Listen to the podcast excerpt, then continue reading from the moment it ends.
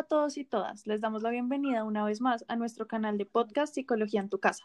El día de hoy nos acompañan un grupo de panelistas expertos en el área de la psicología educativa, todos ellos egresados de la Pontificia Universidad Javeriana. Nuestro panel de psicólogos está compuesto por María Paula Ruiz, psicóloga educativa con vasta experiencia en el trabajo con estudiantes con necesidades especiales en contextos vulnerables en la zona sur de la ciudad de Bogotá. Se ha especializado en el acompañamiento e intervención en jóvenes con discapacidades sensoriales. Así también nos acompaña Santiago Franco, psicólogo clínico, quien se ha especializado en el trabajo e intervención en el área infanto-juvenil de estudiantes con necesidades escolares especiales para el desarrollo integral de sus capacidades e inserción comunitaria.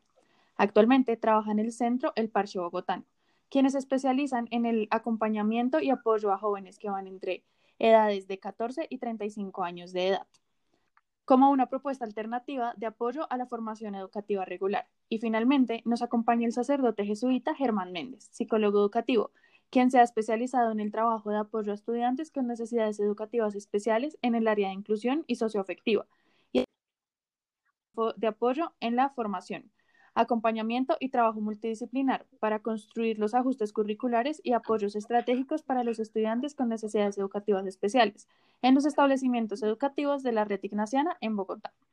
El programa de hoy se centrará en el tema de la intervención en las distintas áreas del lenguaje y el papel del psicólogo en estas, así como en aspectos clínicos y pautas gubernamentales que nos pueden orientar para comprender el trabajo y apoyo que pueden recibir nuestros hijos en el ámbito educativo. Bueno, entonces, primero que nada, una gran bienvenida a todos a este podcast de Psicología en tu casa. Estaremos entonces en materia presentando un caso hipotético que nos pueda ayudar a comenzar el diálogo y reflexión.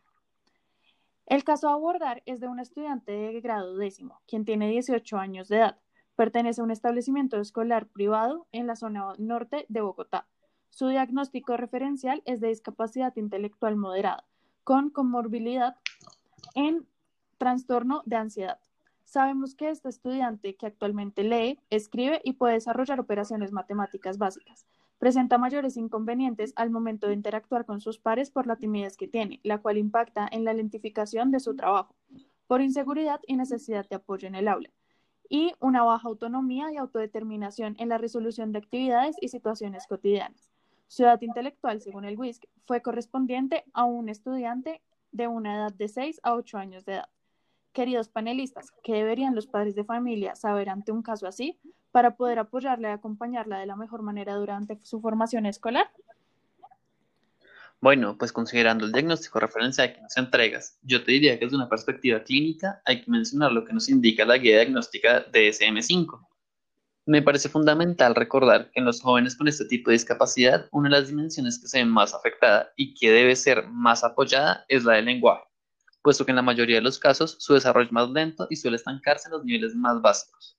También es importante mencionar que en su juventud estos niños requieren de atención y apoyo para adquirir los hábitos de cuidado personal y volverse partícipes en las tareas del hogar. En cuanto a temas del desarrollo social y la convivencia con otros, las relaciones interpersonales son posibles. Un niño con discapacidad intelectual puede tenerlas, pero habrá frecuentes ocasiones donde no reconozca las claves básicas que rigen en una interacción social. Ahora, el Ministerio de Educación Nacional ha diseñado una lista de objetivos a cumplir llamadas Derechos Básicos del Aprendizaje o DBA, que son una guía estructural y un listado de mínimos que todo estudiante debe alcanzar en cada uno de los grados de la educación escolar. Y siguiendo la información que tú nos das y los resultados arrojados por el WISC, es probable que sus capacidades y objetivos alcanzados se asemejen a los DBA estipulados para un niño del grado quinto. Perfecto, teniendo estas perspectivas y orientaciones que nos compartes desde la perspectiva más clínica y gubernamental, ¿qué estrategias o programas podrían ser viables y pertinentes para un caso así? Eh, bueno, desde mi experiencia, yo propondría una actividad centrada en la habilidad pragmática del lenguaje. Un autor clarísimo que podría ilustrarnos en este aspecto sería López Higues. Eh, él plantea que esta actividad, eh, habilidad del lenguaje se centra en las variaciones que afectan el significado de los enunciados o de sus componentes en función de los contextos lingüísticos y no lingüísticos em, en que estos se, produce, se producen. Entonces yo encontraría pertinente intervenir mediante actividades estilo role playing, en la que los niños verbalizan sentimientos, emociones eh, y fortalecen el manejo del ritmo en una conversación, así como interactuar verbalmente con los otros. El objetivo básicamente de esta estrategia entonces sería fomentar y fortalecer el desarrollo de habilidades funcionales que les permitan una comunicación pues em, efectiva, eh, las cuales devendrían en una mayor estimulación de actividades de interacción verbales y no verbales. Sí, yo también eh, complementaría esta posible estrategia con un programa que creo que podría ayudar y aportar en la dimensión del lenguaje y la comunicación. Se me viene a la mente el programa de habilidades sociales que plantea el español Miguel Ángel Verdugo. En este se presenta, si mal no recuerdo, seis objetivos generales que impactan directamente en la dimensión pragmática del lenguaje, la memoria y algunos aspectos cognitivos que podrían ser relevantes para trabajar. El primer objetivo busca abordar las habilidades de comunicación verbal y no verbal. Estas habilidades le permitirían al estudiante poder expresarse por sí mismo, comprender y responder a las expresiones que el otro eh, hace. Un segundo objetivo está compuesto por las habilidades que necesitan las personas para sus relaciones más interpersonales, como por ejemplo el saludo, el despedirse, entre otras cosas que deben hacer según sea la, situación.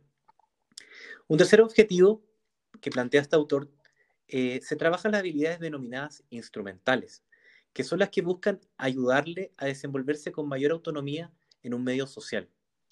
Un cuarto objetivo eh, sería poder abordar el desarrollo de conductas que permitan que éste se pueda desenvolver en situaciones más cotidianas, como por ejemplo las reuniones familiares o en su contexto escolar o incluso actividades más sociales.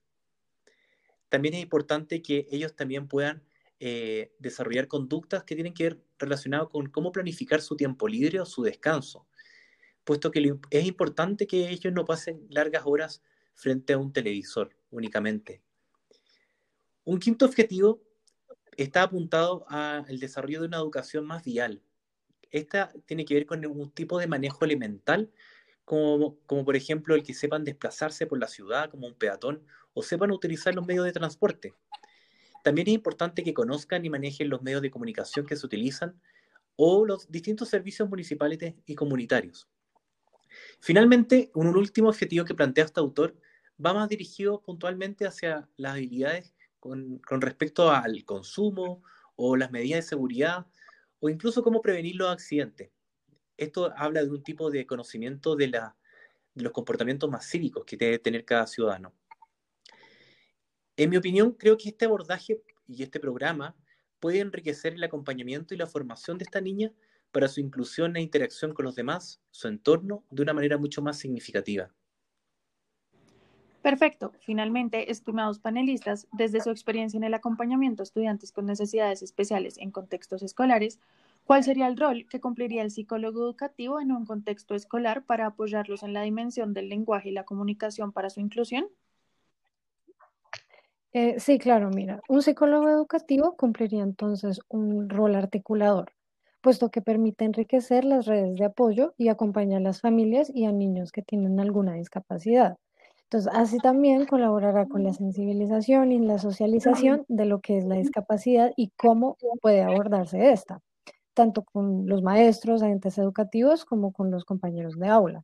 Entonces, todas estas ayudas permitirán que se favorezca la cotidianidad, la comunicación y relación con sus pares y, por supuesto, posibilitan la promoción de ajustes eh, razonables y condiciones favorables para su inclusión. Pues según mi experiencia, en la medida en que el psicólogo educativo forma buenas alianzas interdisciplinarias con profesionales del área de la fonoaudiología, pedagogía, terapia ocupacional y la psicología clínica, existirá una mayor posibilidad de establecer un programa de intervención más pertinente y personalizado para cada estudiante, no solo según su diagnóstico, sino que de sus particularidades como individuo. Pues debemos saber que un diagnóstico nos entrega un mapa general de sus características, sin embargo, cada persona es diferente y asimismo son sus necesidades y su realidad. Y es a partir de estas que se debe enfocar la intervención de cada uno de nuestros estudiantes. Quiero darles las gracias por este ameno espacio de conversación y compartir. Siento que muchos padres de familia pueden entregarles mayor claridad y conocimiento para acompañar a sus hijos. Les dejo desde ya invitados para nuestro próximo podcast dentro de ocho días. Este es su canal, Psicología en su casa. A ti, a ti, muchas gracias. Que esté muy bien, muchas gracias. Muchas gracias por la invitación.